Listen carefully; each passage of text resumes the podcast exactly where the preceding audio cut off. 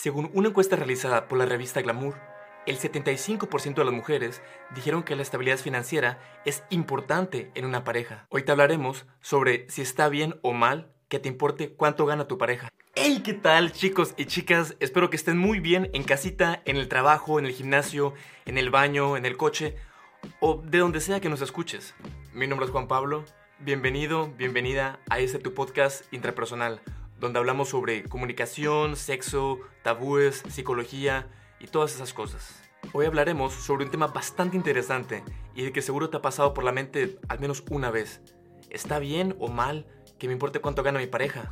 Porque sí, es un tema importante y aunque parezca una pregunta sencilla, tiene una respuesta compleja que no se responde así de fácil. Pero, ¿por qué hay personas que se preocupan por cuánto gana su pareja? Pues porque el dinero es un factor muy importante en nuestras vidas. Nos permite tener una calidad de vida mejor y nos da la oportunidad de hacer cosas que nos gustan, nos da libertad. Sin embargo, muchos creen que es una actitud superficial y egoísta el preocuparse por el dinero de nuestra pareja. Pero, ¿es realmente así? Yo creo que no. Es importante saber que, aunque el dinero no lo es todo, sí es importante en una relación. El problema viene cuando se convierte en lo único importante. Tomarlo en cuenta contra obsesionarse.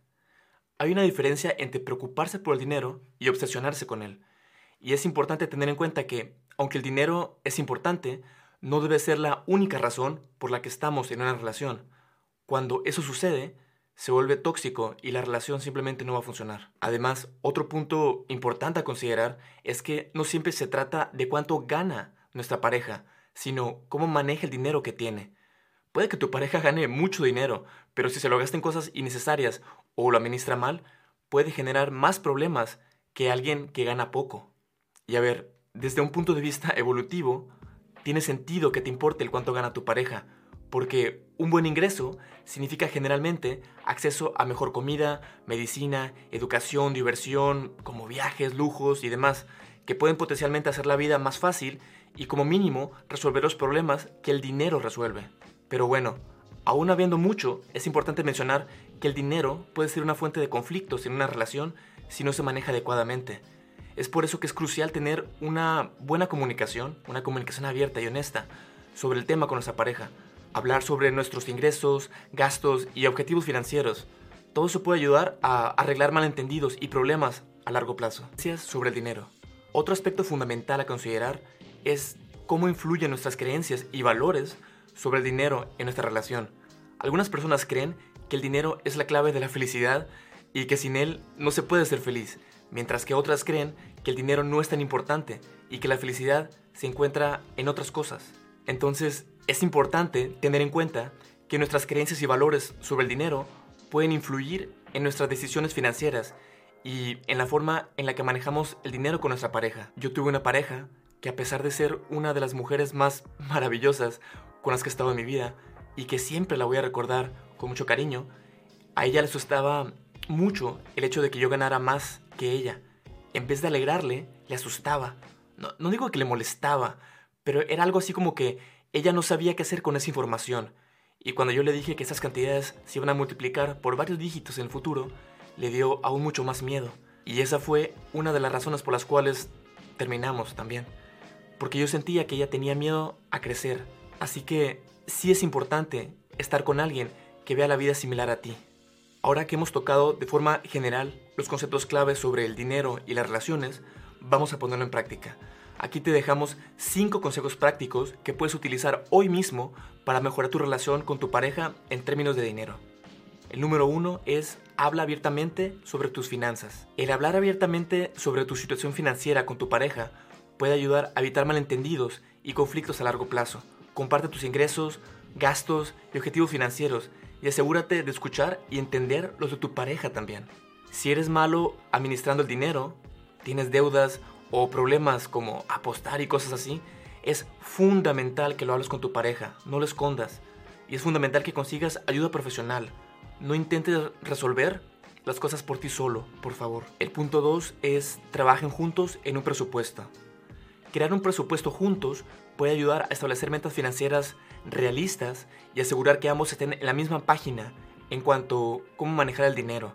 Asegúrate de incluir gastos fijos como alquiler, facturas, alimentos y transporte y considera también ahorros a largo plazo y gastos variables.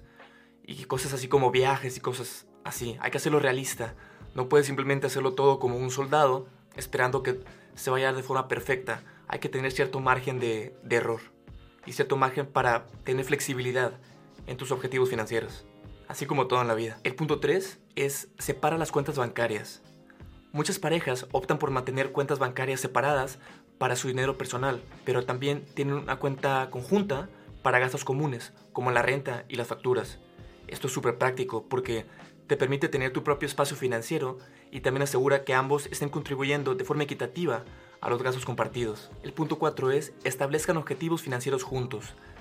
Al trabajar juntos para establecer objetivos financieros a largo plazo, como ahorrar para un viaje o comprar una casa, puede ayudar a mantener la motivación y asegurar que ambos estén trabajando juntos hacia un objetivo común, que puedan ser más tolerables en los sacrificios que están haciendo, por ejemplo, en no comprar tal vez el último carro del año o el último celular que ha salido, por ejemplo. El punto 5 es ser flexible y comprensivo. En última instancia, es importante ser flexible y comprensivo en cuanto al manejo del dinero en una relación, las cosas pueden cambiar con el tiempo, de hecho siempre van a cambiar, y es posible que debas ajustar tus objetivos financieros en consecuencia. Asegúrate de tener una comunicación abierta y honesta con tu pareja sobre cualquier cambio en tu situación financiera y trabajen juntos para encontrar una solución que funcione para los dos.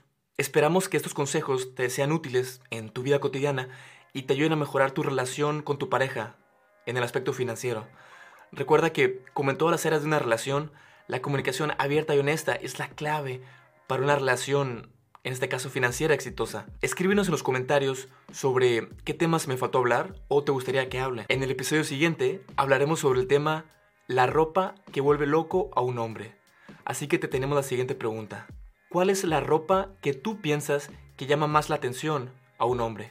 Esta pregunta la puedes contestar en los comentarios de este video o la puedes contestar en nuestra cuenta de Instagram en los highlights o destacados, en la sección que se llama Preguntas.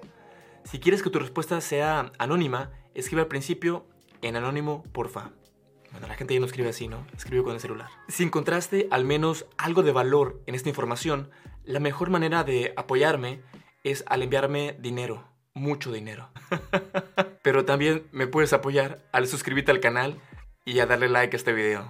Eso también ayuda. En Spotify puedes ir al perfil de este podcast y le das clic a la estrellita para dejar tu rating. Esto ayuda a que muchas otras personas interesadas en aprender como tú puedan encontrar este contenido. Muchas gracias desde ya. Y como dijo Liz Taylor, el dinero no puede comprar la felicidad, pero es mucho más cómodo llorar en un BMW que en una bicicleta. Si quieres ver más videos del canal, dale clic aquí. Y aquí te puedes suscribir. Muchas gracias por quedarte hasta el final, como siempre. Te envío un abrazo y un beso así con mucho cariño y nos vemos en el siguiente episodio. Chao.